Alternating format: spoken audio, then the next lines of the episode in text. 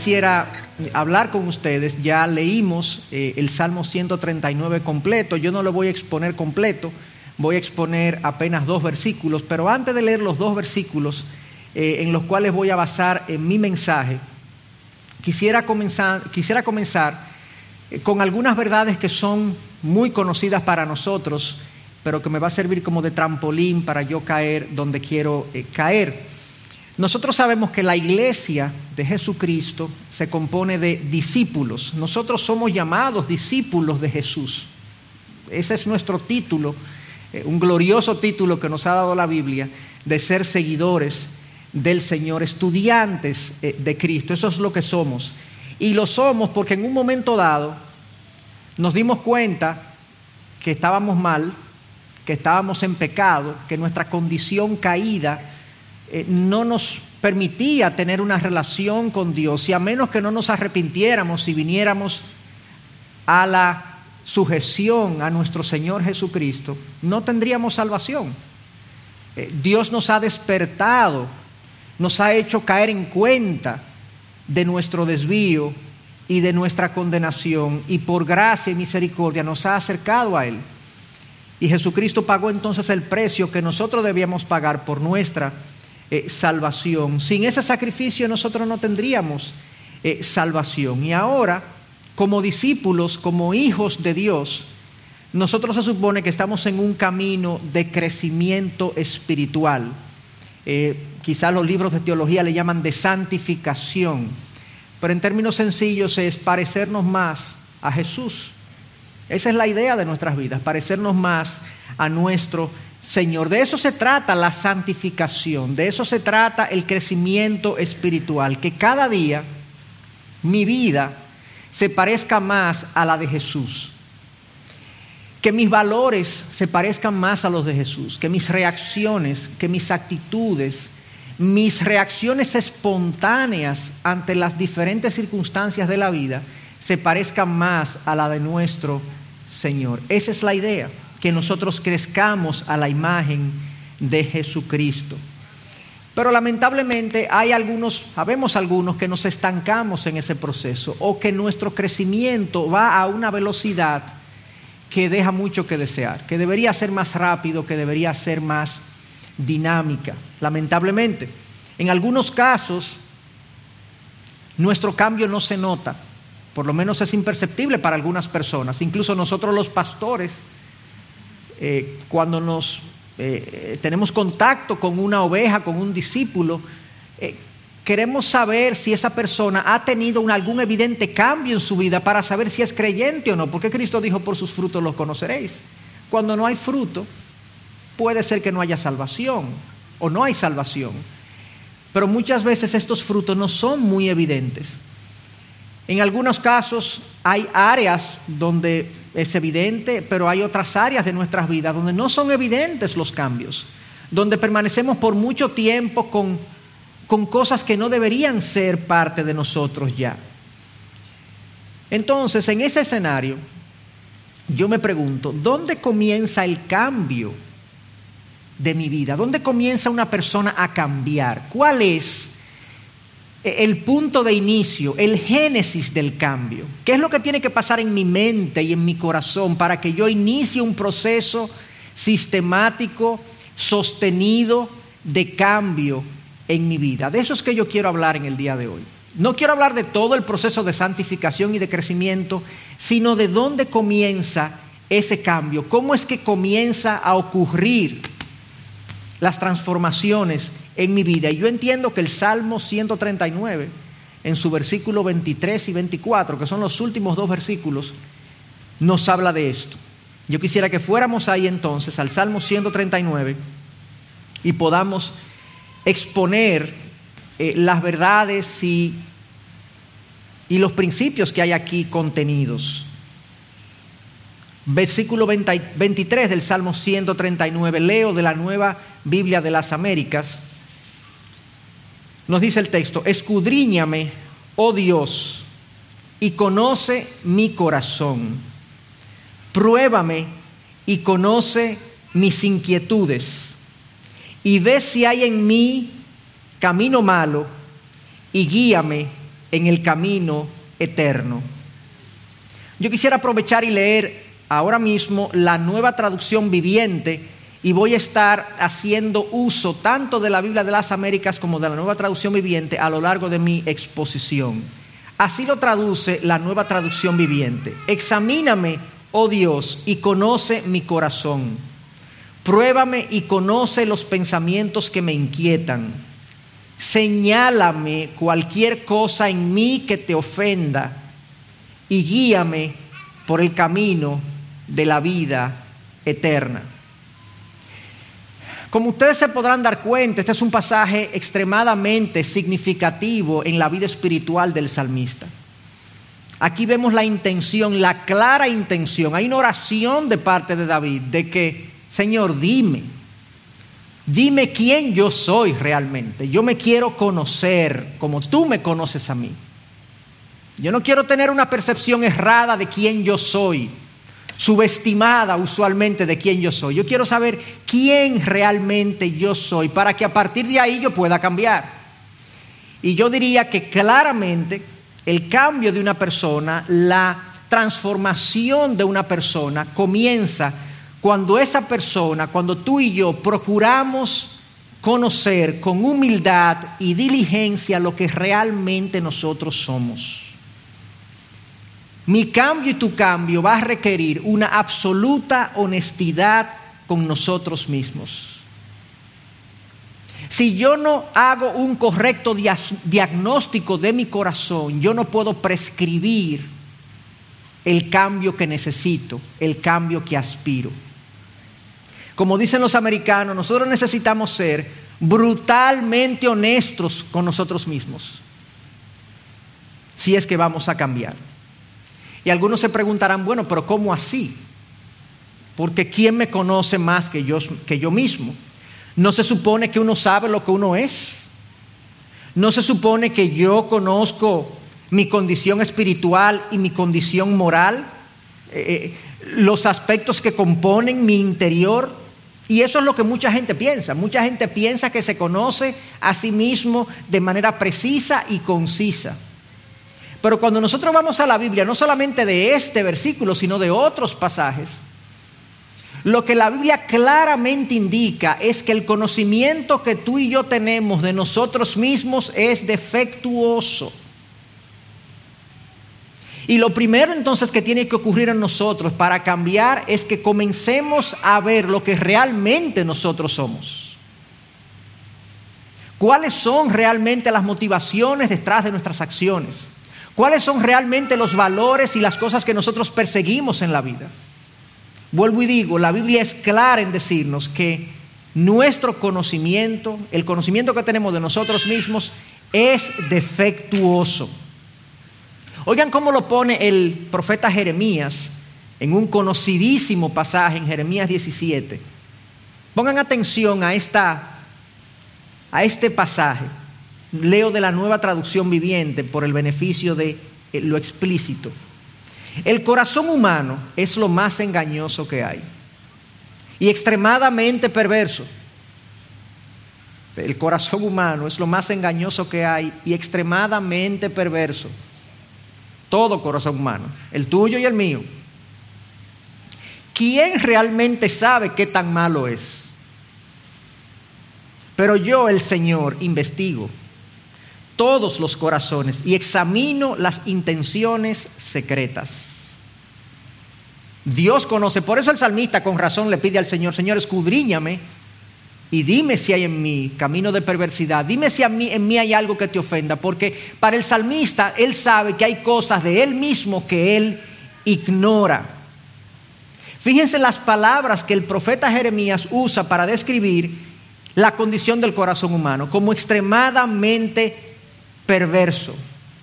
Luego se pregunta, ¿quién realmente sabe qué tan malo es?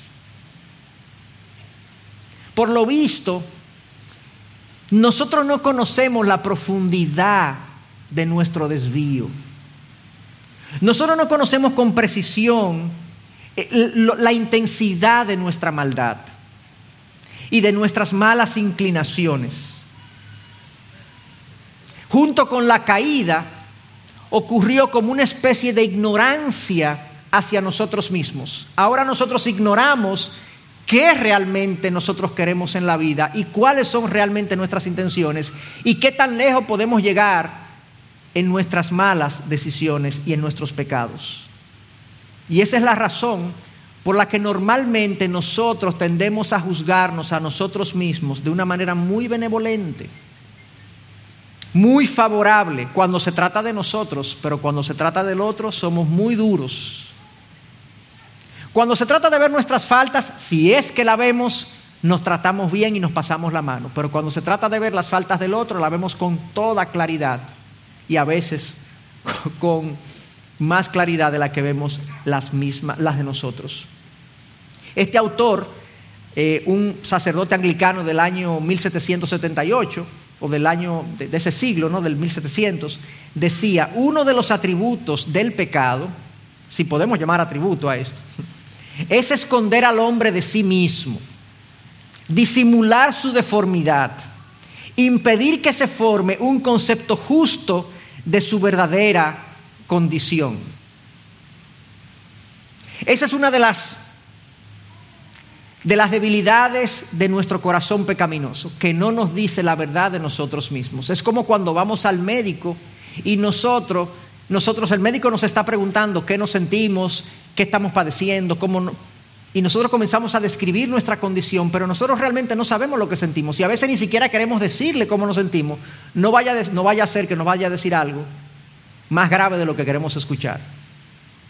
Y claro, si el médico no conoce el diagnóstico no puede tampoco, como decía al principio, prescribir el tratamiento apropiado. De la misma manera, a nivel espiritual y moral, si nosotros no sabemos de qué adolecemos, cuál es nuestra real condición, es difícil que podamos crecer.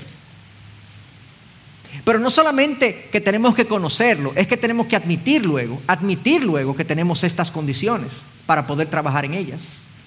Entonces el cambio precisamente comienza conociendo con profundidad, con detalle, con precisión cuál es la condición de, nuestra, de nuestro corazón. Por eso es que Jeremías describe el corazón humano como engañoso, porque no nos dice la verdad acerca de nosotros mismos. Y saber esto me mantiene alerta acerca de mis inclinaciones, de mis impulsos, de mis pensamientos pecaminosos.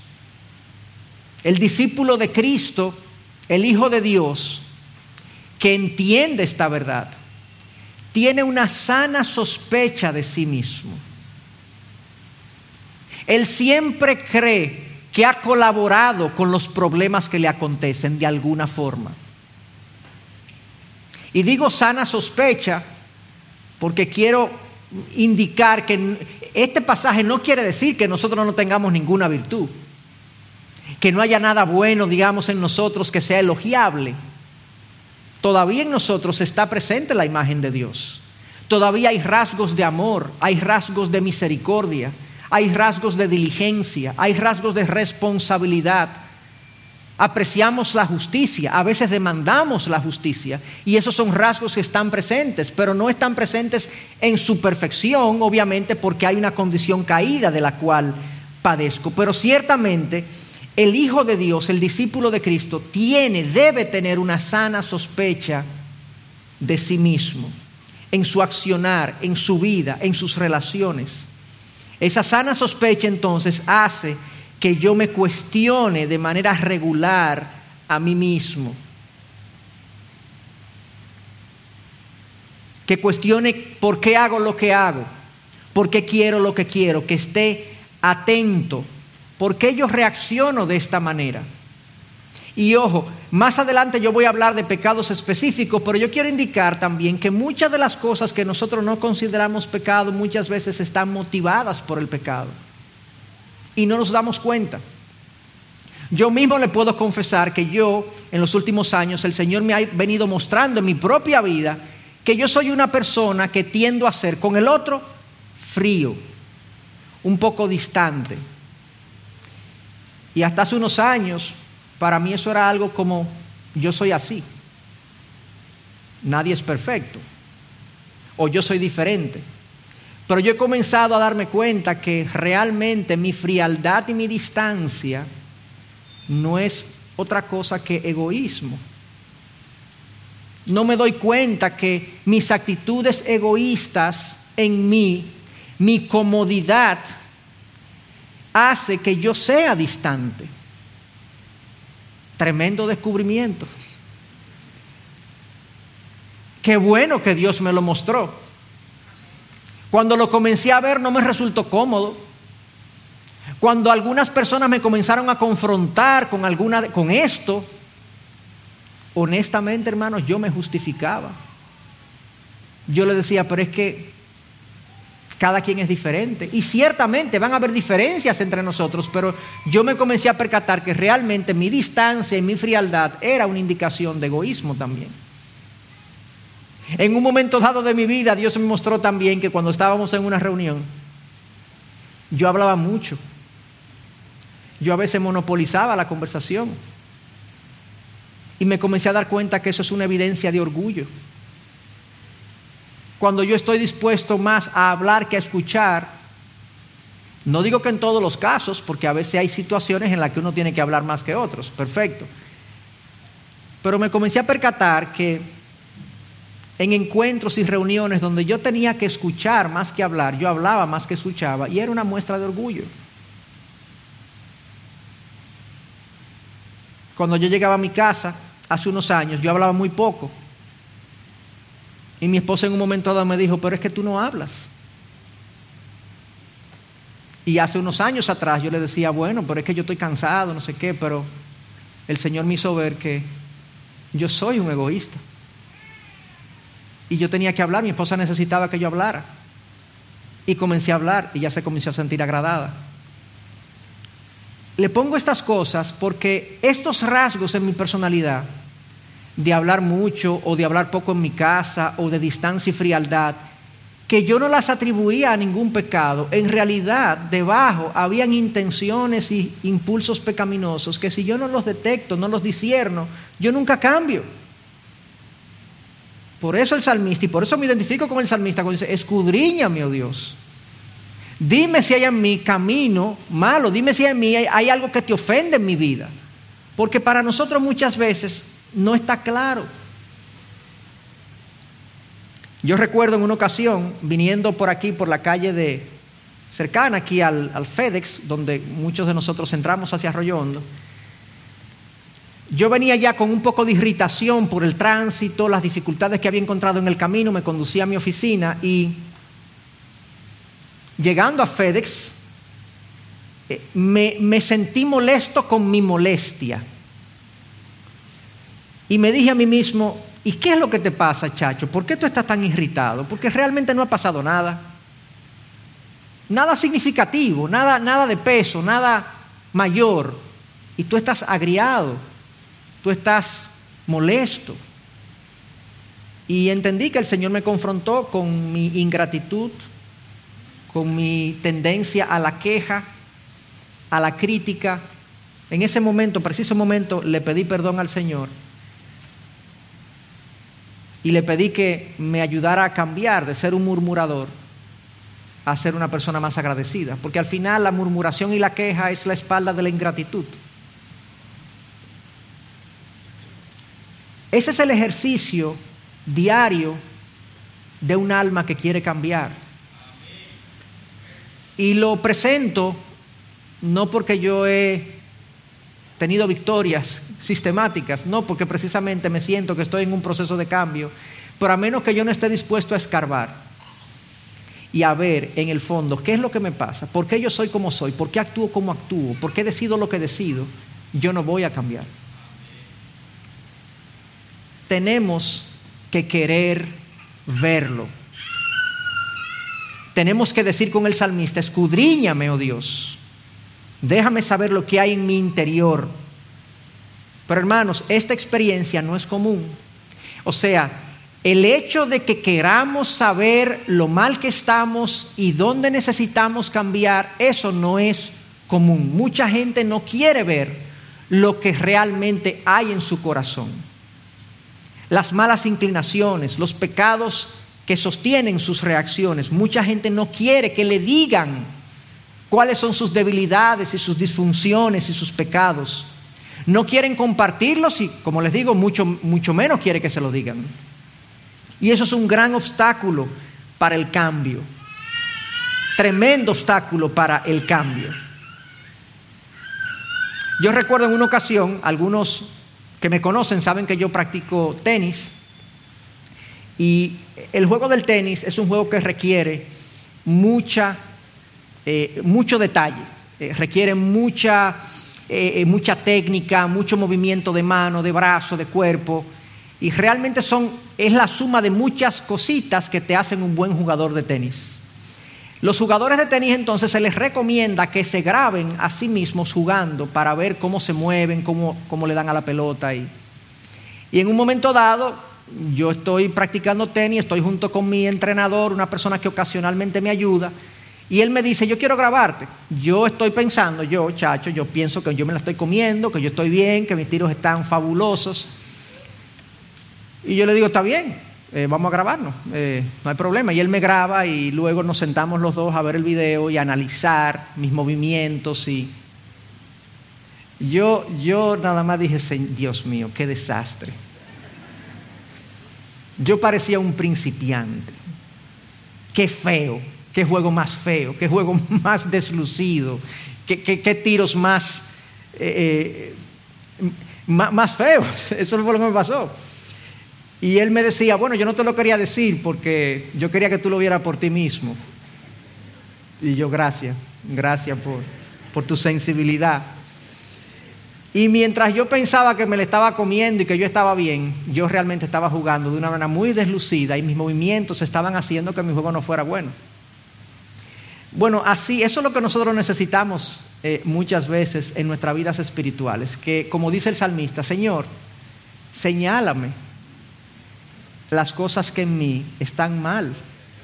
Porque yo no las veo de manera natural, usualmente no, las vemos, pensamos que estamos bien y tendemos a pensar que estamos sin problemas. Y esto es lo que este salmista le pide al Señor, Señor, grábame y ponme el video para yo verme vivir, para yo verme actuar. David sabía esto y por esa razón entonces le pide al Señor, escudriñame. Y el Señor sí sabe lo que nosotros realmente somos. Dios es tan paciente. E, e, es a este Dios que lo conoce todo que David le dice, escudriñame y dime si hay en mí camino malo, camino de perversidad. Fíjense que en los primeros versos que leímos aquí hace unos minutos, él comienza el Salmo 139 diciendo, oh Señor, tú me has escudriñado y conocido. Tú conoces mi sentarme y mi levantarme. Desde lejos comprendes mis pensamientos. Increíble. Tú escudriñas mi senda y mi descanso. Y conoces bien todos mis caminos, aún antes de que haya palabra en mi boca. Oh Señor, tú ya la sabes toda. Por detrás y por delante me has acercado y tu mano pusiste sobre mí. Tal conocimiento es demasiado maravilloso para mí, es muy elevado, no lo puedo alcanzar. A ese Dios que lo conoce de esa manera, es que el salmista le dice, escudriñame y señálame. Me encanta esa palabra, esa segunda palabra, y señálame lo que hay en mí. Eso es lo que Dios le está pidiendo. Señor, grábame y ponme el video de mi vida. Él quiere conocerse, Él quiere conocer quién realmente Él es, dónde le está cojeando, de qué adolece su carácter, qué le falta a su alma para ser un alma más parecida a la de su Dios. Él está dispuesto a escuchar que Él no está bien, que Él está mal. Él quiere escuchar que no está bien, que está mal. En otro salmo escrito también por David, en el Salmo 90, versículo 2, él dice, ¿quién puede discernir sus propios errores? ¿Quién puede discernir sus propios errores? A veces eh, eso es lo que pasa con nosotros, que nuestro corazón es engañoso, es pecaminoso y nos tiende a ocultar la verdad de nosotros mismos. Ninguno de nosotros, dicho sea de paso, pasa este escrutinio de Dios. Ninguno salimos bien. Ninguno salimos bien parados cuando Dios escrutiniza nuestro corazón y realmente identifica cosas, muchas, que están mal, que son deficientes, que son malas inclinaciones. La única razón por la que podemos seguir contando con Dios es porque Cristo pagó el precio por nosotros. Ese sí pasa el escrutinio. Cuando Dios ve a Cristo, pasa completamente, con 100% el escrutinio de Dios. Y porque Él pasa ese escrutinio, nosotros somos aceptados en Cristo delante, delante de Dios. Y eso es entonces lo que David le pide al Señor. Dime lo que soy por dentro a nivel de mi corazón. Conoce mis inquietudes. Dímelo tú. Puedo estar engañado, Dios. Yo puedo estar confundido, Dios. Charles Spurgeon, refiriéndose a este pasaje, decía lo siguiente. Notemos la valentía del salmista. Aquí tenemos un hombre decidido a explorar los recovecos de su propio corazón. Si todos los héroes renombrados del pasado estuvieran presentes, les preguntaría si habrían tenido el valor de entrar en sus propios corazones. David era un hombre que tuvo ese valor. Cuando mató a un león por el camino, cuando se las entendió con un oso, cuando decapitó al gigante Goliat, dio muestras indudables de valor, pero nunca desplegó una valentía tal como cuando dijo, escudriñame, oh Dios, escudriñame. Ciertamente requiere valentía, requiere coraje de parte nuestro, abrirnos al hecho de que nosotros, hermanos, tú y yo no somos lo que pensamos que somos. De hecho, tampoco somos lo que la gente piensa que nosotros somos. En el aspecto espiritual y moral ocurre lo mismo que en el aspecto físico. A veces no queremos ir al médico para que nos digamos algo de lo que padecemos. Y a veces nosotros tampoco queremos ir donde Dios o recibir de otros las reprensiones que nos digan lo mal que estamos en el aspecto moral y espiritual. Yo no sé cuántas veces yo he escuchado que alguien no quiere venir a buscar ayuda, que alguien no quiere pedir consejo, que alguien no quiere consejería, que alguien no quiere ninguna terapia, ninguna ayuda, que le digan lo que en lo que cojea, no no quiere. No quiero ir. Usualmente, típicamente los hombres tienden a rechazar más la ayuda que la mujer, típicamente, eh, eh, no en todos los casos. Pero el ser humano en general no está abierto a que le digan lo mal que está, la ayuda que necesita. Entonces, hermanos, ahí comienza mi cambio. Comienza en yo entender que no soy lo que pienso que soy, comienzo por entender que yo necesito que alguien me señale, que Dios me señale por medio de los mecanismos que Él utiliza, que vamos a ver más adelante, dónde es que yo necesito corregir mi caminar. Y David entonces le solicita a Dios este escrutinio, le pide a Dios, señálame estas cosas. La segunda pregunta entonces es, ¿cómo hace Dios estos señalamientos?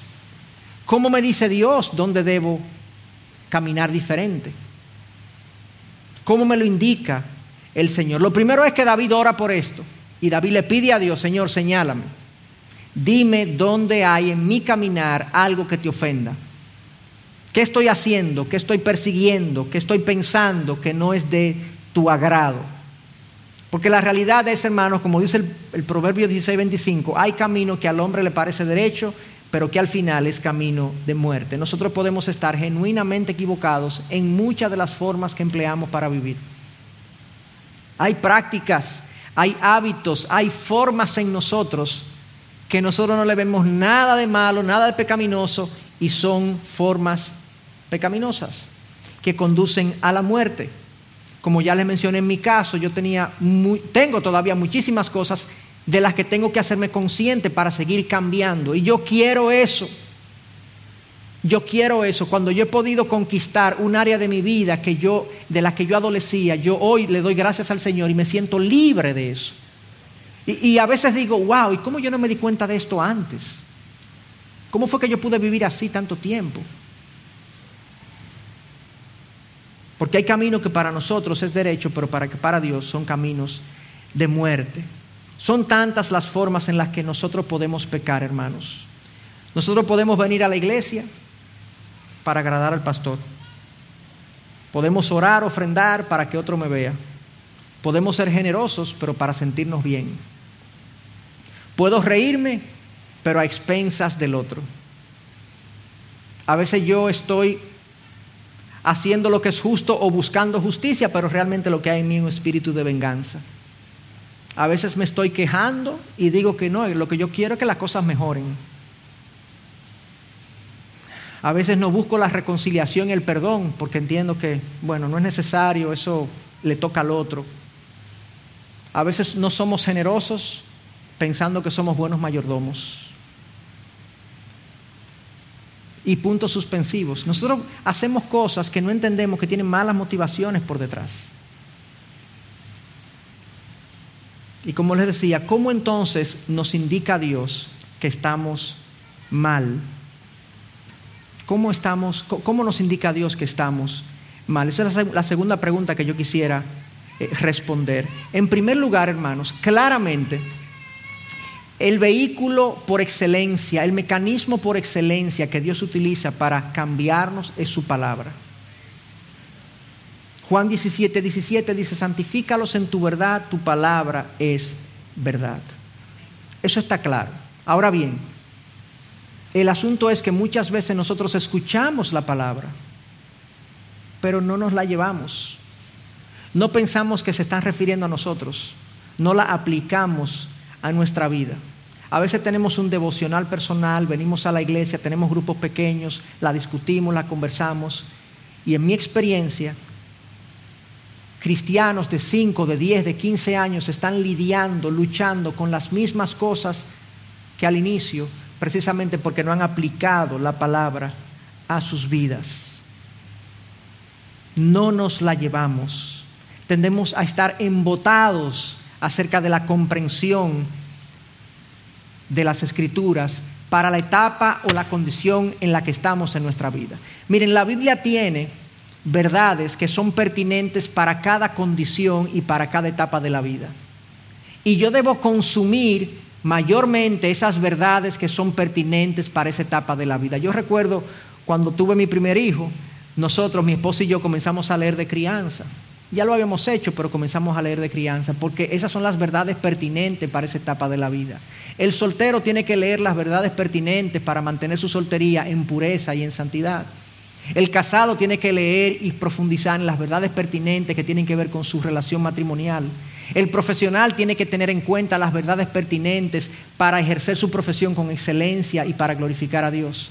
¿No dice la Biblia que todo lo que hagamos, sea que comamos o bebamos, lo hagamos para la gloria de Dios? ¿Cómo lo hago? Bueno, yo buscando las verdades pertinentes para cada condición y aplicando esas verdades pertinentes a mi condición y a mi etapa. Y esa es la manera por excelencia en la que Dios usa eh, su palabra para cambiarnos y transformarnos. Acuérdense que el cambio comienza queriendo ver lo que realmente hay en nosotros, queriendo cambiar, pidiéndole a Dios, señálame lo que hay en mí que a ti no te complace, que a ti no te agrada. Dime si hay camino de perversidad, guíame en el camino recto. Una intención, un deseo de saber lo que soy y de cambiar, no quedarme igual, de querer cambiar. Ser muy autocrítico, y luego entonces, en la palabra, cada vez que yo me exponga a ella, es ver de qué manera esto se aplica a la etapa y la condición de la vida en la que yo me encuentro.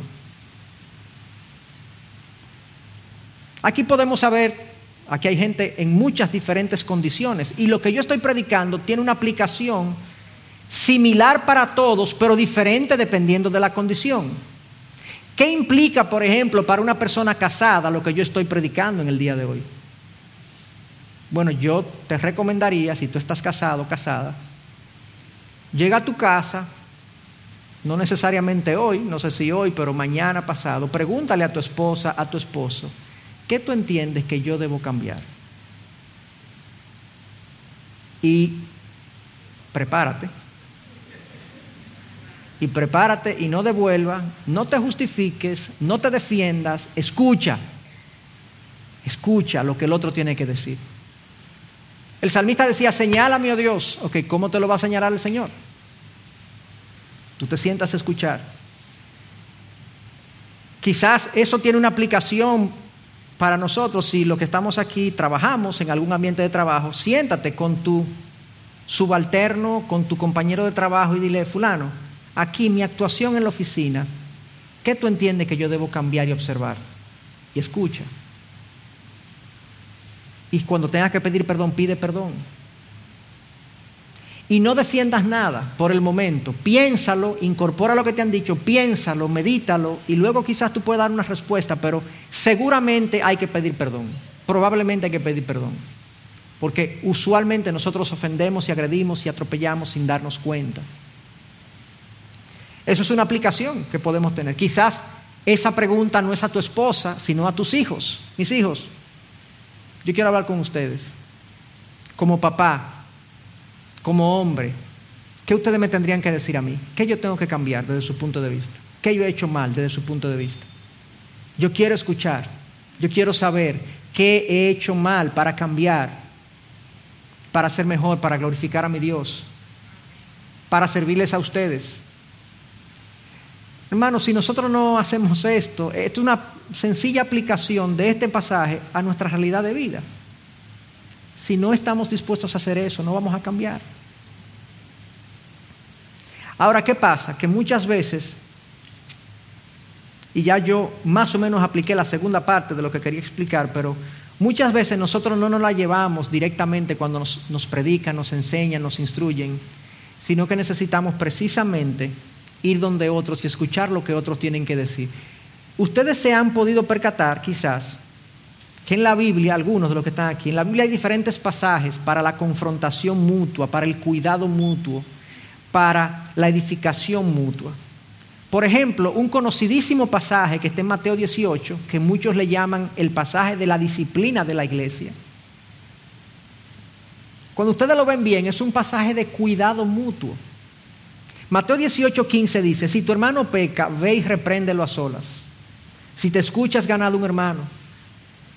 Pero si no te escucha, lleva contigo a uno o a dos más para que la palabra conste y ahí continúa el proceso de la disciplina eclesiástica. Pero hemos ignorado a veces con ese título de disciplina de la iglesia el hecho de que este pasaje es un pasaje de cuidado mutuo.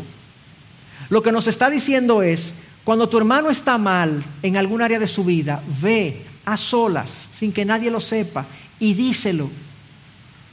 Díselo, que él necesita cambiar, que él necesita observar eso. Si no te escucha, ve con otros dos. Esto es cuidado mutuo. Lo que está diciendo el pasaje es que la vida espiritual de tu hermano es también tu responsabilidad hasta cierto punto. Estamos caminando juntos y eso se da en el aspecto matrimonial, en el aspecto del hogar, en el aspecto de mi comunidad de iglesia, por lo menos los que están más cercanos a mí. Yo tengo que velar por el caminar del otro. La oración de David, señálame aquellas cosas que te ofendan en el Salmo 139, 24. Señálame, oh Dios, si hay un camino de perversidad en mí. Muchas veces viene por el, por el hermano que me confronta, que me reprende, que me cuida, vamos a ponerlo así, que me cuida. Y yo tengo que tener, y ojo, aquí hay una dinámica tanto del confrontado como del confrontador. El confrontado debe recibir y dar la bienvenida a la confrontación aún sea en una forma que a él no le guste mucho. Como decía hace un momentito, escuchemos lo que el otro tiene que decir. Cuando el otro me confronta, escuchemos. ¿Por qué el otro vino donde mí a confrontarme y a reprenderme? Pongámosle atención. Pensemos que es Dios que nos está mandando un mensaje, porque es así. Hay otro pasaje que dice, hermanos, si alguno, si alguien es sorprendido en alguna falta, Ustedes que son espirituales, restáurenlos. Restáurenlo, un espíritu de mansedumbre, mirándote a ti mismo, no sea que tú también seas tentado. O sea que el que va a confrontar, ya dije, el que es confrontado tiene que recibir de manera eh, eh, eh, con gracia a esa confrontación, pero el que confronta tiene que hacerlo también de una manera sensible y delicada, con cuidado, para no herir al otro, para no atropellar al otro, para más bien restaurar al otro. Estos pasajes hablan de este cuidado que tenemos que tener los unos con los otros. Entonces lo que estoy diciendo, hermanos, es que además de la instrucción directa de la palabra de Dios que nosotros recibimos por nosotros mismos, por medio de los mensajes, por medio de los grupos pequeños, por medio del estudio bíblico personal, a veces no nos llevamos las cosas que la Biblia nos está diciendo. Entonces Dios nos manda a formar parte de una comunidad en la que nos cuidemos mutuamente y estemos atentos a lo que otros tienen que decir.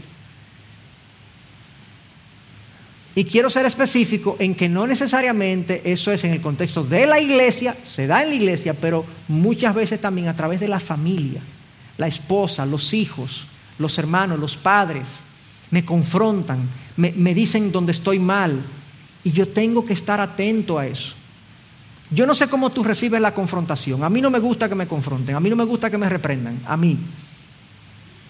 Pero en los últimos años he comenzado a apreciar el bien que le hace a mi corazón y a mi alma la confrontación y la reprensión. Y como yo me he podido dar cuenta de muchas cosas en mi vida que no, de las que no me percataba precisamente porque otros me dicen lo, lo que necesito escuchar, lo mal que estoy.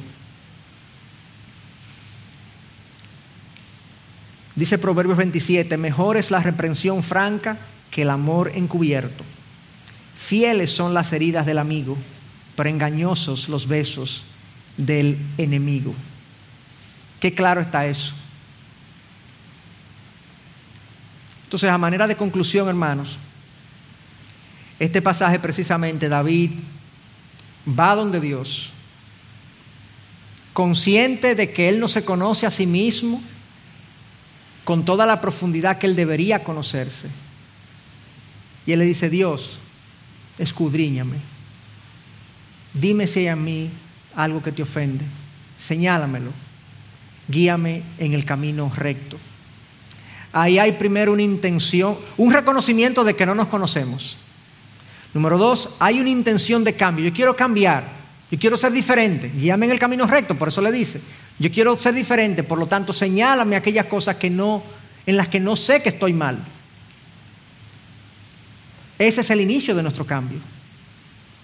Y en nuestro contexto, como ya lo mencioné, la palabra de Dios y la comunidad en la que nosotros nos encontramos van a ser los instrumentos por excelencia por medio de los cuales Dios va a señalarnos lo mal que estamos y a señalarnos el camino por el que nosotros debemos caminar.